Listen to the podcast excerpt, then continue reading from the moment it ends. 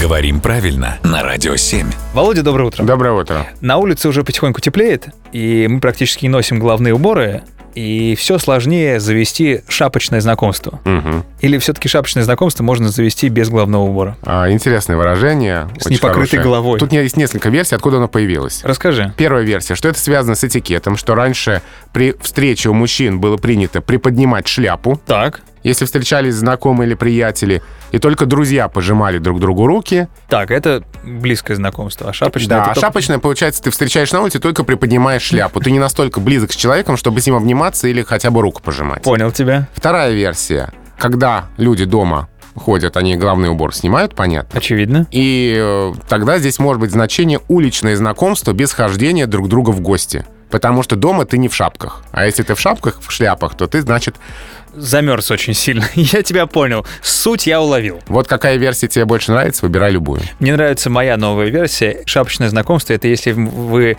никак не общаетесь, только одно вас связывает, вы вместе ходите в бассейн. И там носите Ага. шапки. Шапочное знакомство. Я все придумал. Это интересно. Это новая версия, 2021 год, скоро появится в словарях. Ну, посмотрим. Это не точно, правда? Спасибо, Володя.